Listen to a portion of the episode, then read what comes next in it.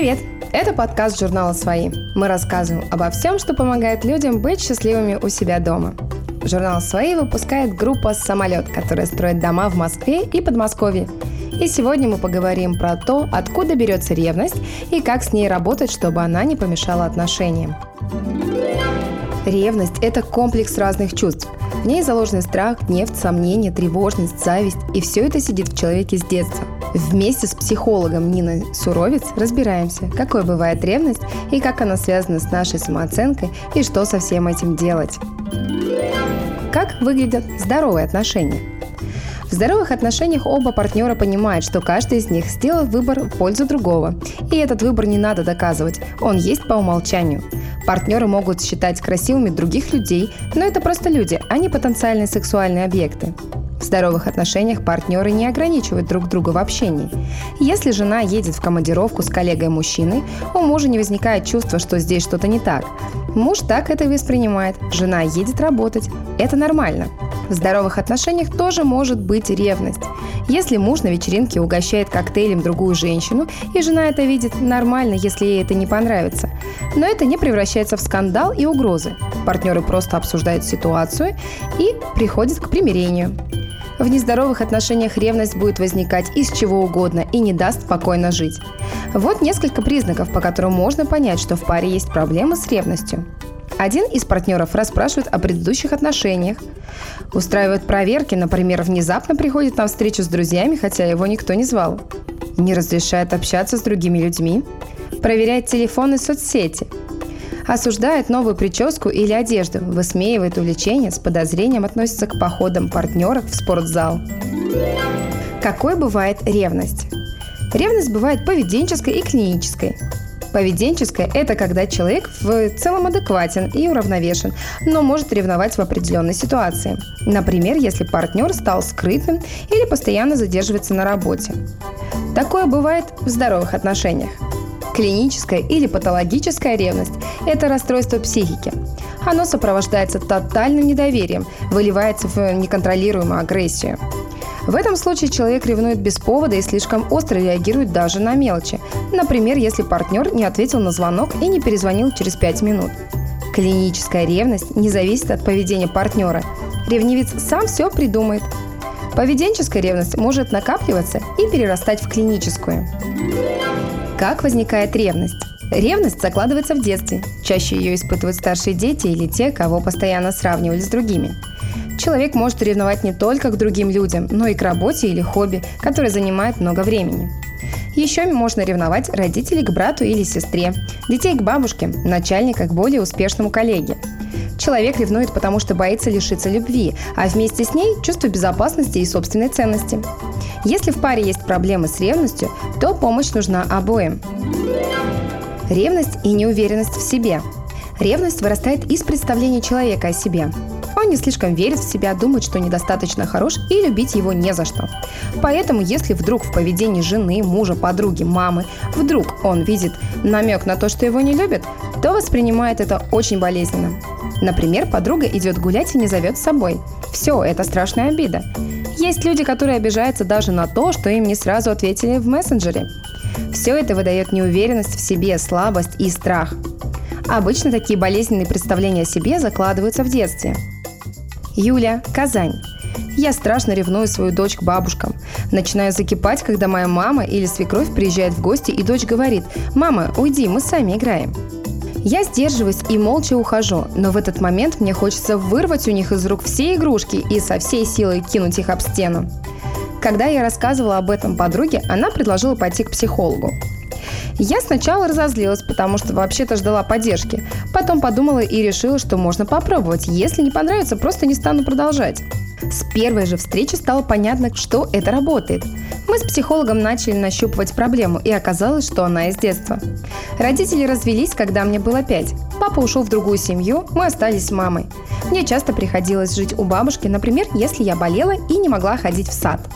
Тогда я видела маму раз в неделю и очень скучала, а бабушка постоянно говорила, вот видишь, как мама устает, некогда ей с тобой возиться, веди себя хорошо, а то папа вон уже ушел. И я боялась, что если буду плохо себя вести, то и мама уйдет. хотя мама никогда ничего подобного не говорила, а просто часто была уставшей. Так у меня появилось чувство вины за уход папы и страх остаться одной, которые во взрослом возрасте стали сказываться на дочери. Если родители разводятся, дети часто винят себя. А если кто-то из родителей уходит из семьи, то ребенок чувствует себя недостаточно значимым, раз его можно вот так взять и бросить. Иногда проблему с ревностью удается решить, если человек сам понимает, что его ревность нездоровая и идет к психотерапевту. Все становится хуже, если ревнивый партнер не признает проблему и сваливает вину на другого. Со временем все будет становиться хуже и хуже, потому что над отношениями всегда трудятся двое. В одиночку их не вытянуть. Саша Иванова. Мне было 25, когда я познакомилась с будущим мужем.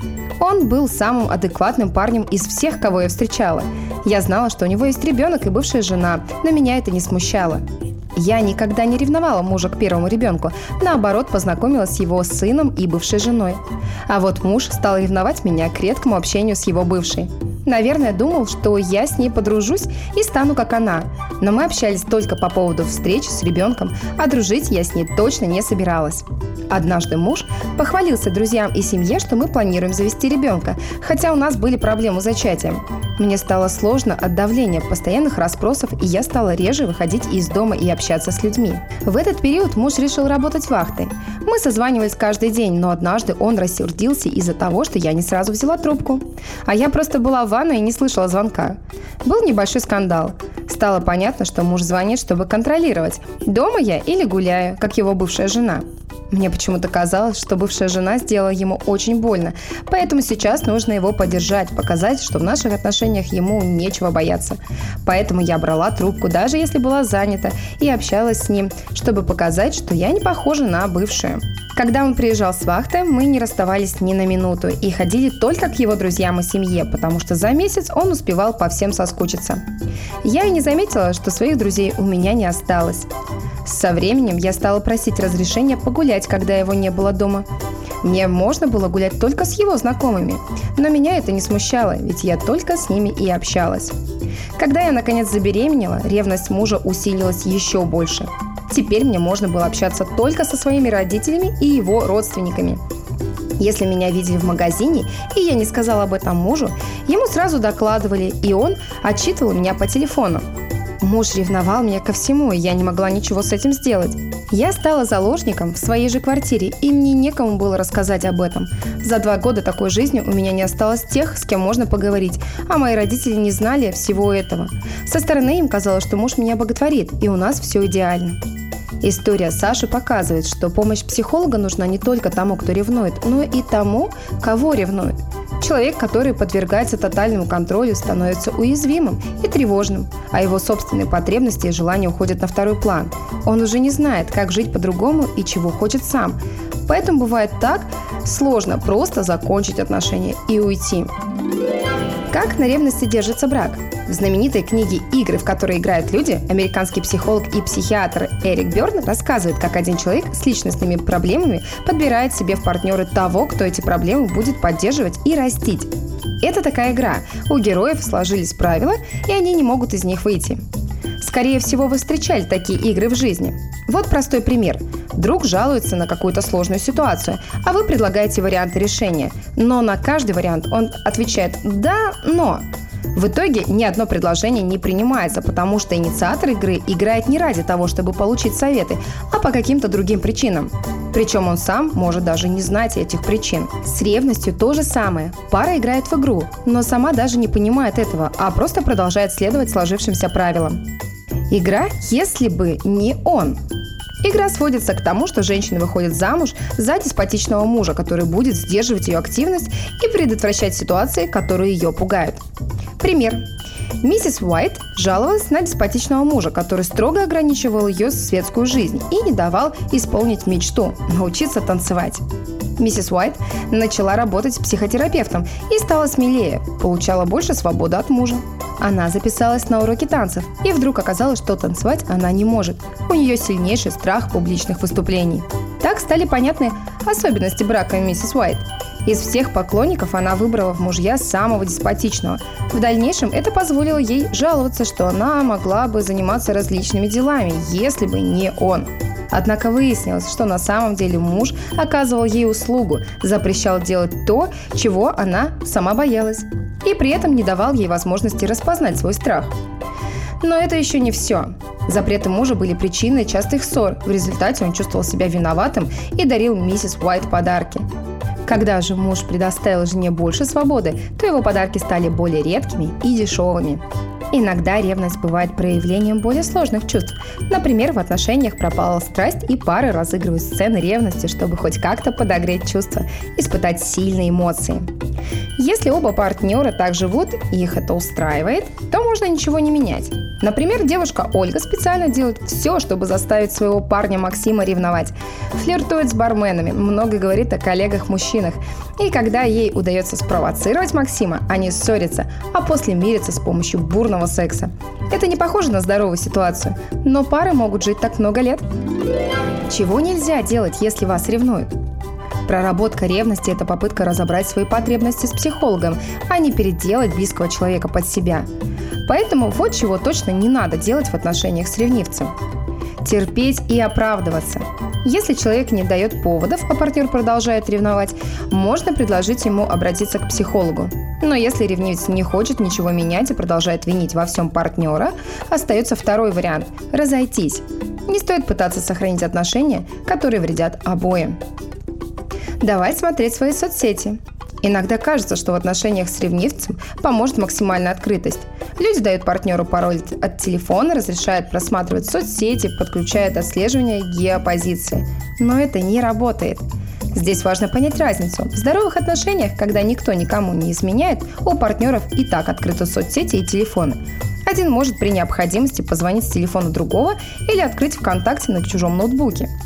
При этом человек не засядет там на час, чтобы изучить все переписки. Он просто сделает свои дела и выйдет. Другое дело, когда женщина говорит мужчине, «Ладно, раз ты так ревнуешь, вот смотри что угодно, мне нечего скрывать». Она идет на уступку не потому, что ей самой так хочется, а потому что ее вынудили. Во-первых, мужчина не перестанет от этого ревновать, а во-вторых, женщина лишается собственного пространства. Она будет лишний раз думать, прежде чем обсудить с подругами в чате даже что-то безобидное. Со временем это будет напрягать все сильнее. Делать вид, что все нормально. Ревность часто принимают за проявление любви или страсти и считают, что все в порядке.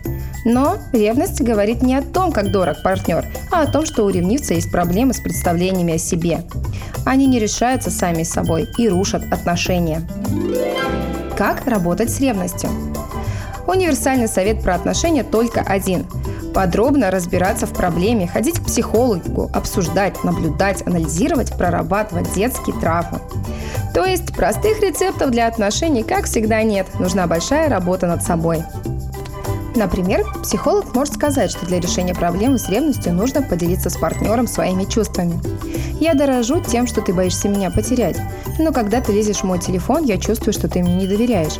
Давай договоримся, что когда ты в следующий раз приревнуешь меня, мы это обсудим, а не будем проверять мои соцсети. В случае с поведенческой ревностью это может сработать, но если человек имеет дело с клиническим ревнивцем, ему нужно выйти из потенциально опасных отношений, а не пытаться договариваться. В случае с клинической ревностью не обойтись без специалиста. На этом все. Автор текста Анна Нормани. Подписывайтесь, чтобы не пропустить следующий выпуск. Оставляйте оценки и отзывы к подкасту. Больше материалов на сайте и в соцсетях журнала «Свои». Ссылки в описании.